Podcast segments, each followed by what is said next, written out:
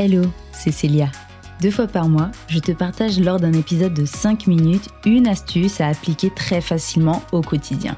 Elle te fera gagner du temps, économiser de l'argent, préservera ta santé et celle de notre chère planète Terre. Alors c'est parti pour l'épisode du jour.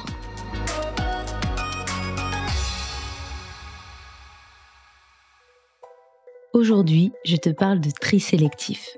Pour la petite histoire, en 1972, la Convention de Londres interdit pour la première fois de jeter dans les mers et océans certains déchets dangereux tels que les bois industriels ou les déchets radioactifs.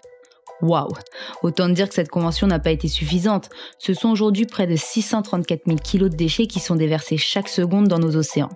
Donc à peu de choses près, 20 milliards de tonnes de déchets par an. C'est finalement en 1992, donc 20 ans plus tard, que le premier centre de tri français est inauguré à Dunkerque, ce qui va marquer le début de l'ère du recyclage. Alors je sais ce que tu es en train de te dire. Oh non, encore un énième discours sur le recyclage. Eh ben oui, t'as pas tout à fait tort. Mais moi ce que je veux te démontrer, c'est que trier, c'est certes un acte positif pour la planète, mais c'est en fait avant tout et surtout toi qui en sors gagnant. Mais alors comment?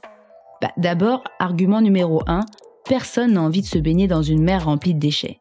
Quand on nous parle de pollution marine, on a toujours cette impression que ça se passe à l'autre bout du monde. Pourtant, tu le sais peut-être pas, mais nombreuses associations s'occupent de dépolluer tes plages préférées, celles sur lesquelles tu aimes tant les arder l'été.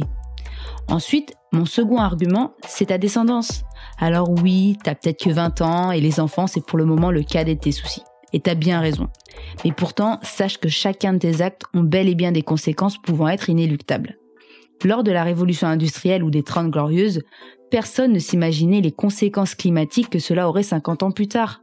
Pourtant, on y est. Notre planète va mal et tente à aller de moins en moins bien. C'est triste, non?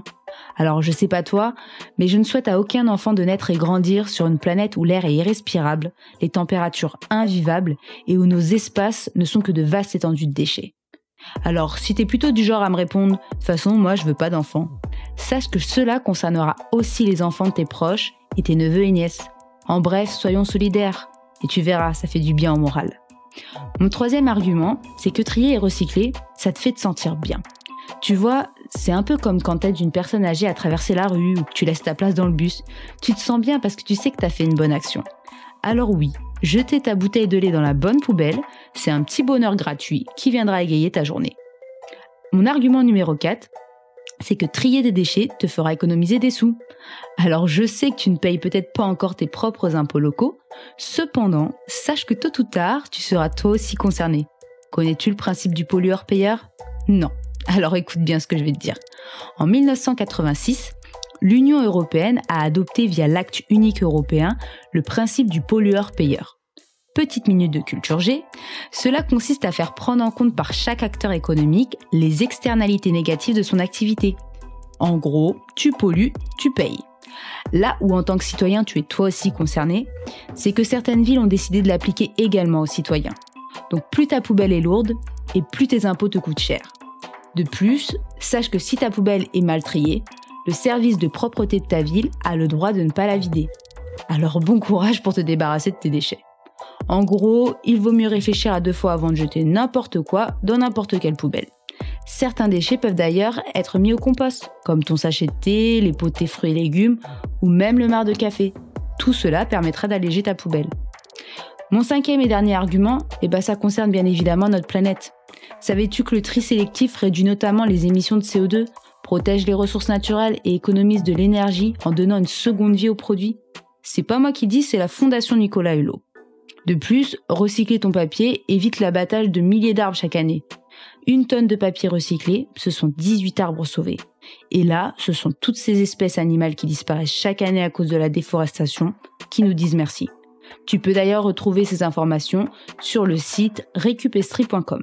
Ok, petit récap des 6 bonnes raisons pour lesquelles tu devrais sérieusement te mettre au tri de tes déchets. Tout d'abord, je doute fort que tu aies envie de te baigner l'été avec les déchets de tes voisins. De plus, pense à ta descendance. Elle aussi a le droit de grandir dans un environnement vivable. Ensuite, ça te permettra de te sentir bien pour le reste de ta journée. Argument non négligeable, trier tes déchets te fera économiser de l'argent. Et pour terminer, eh bien pour l'avenir de ta planète.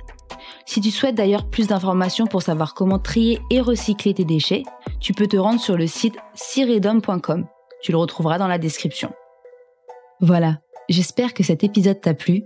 N'hésite pas à laisser 5 étoiles et un commentaire sur Apple Podcast pour toucher toujours plus de monde. N'oublie pas, c'est lorsque l'on agit ensemble que nos actes ont un impact. À dans 15 jours pour le prochain épisode.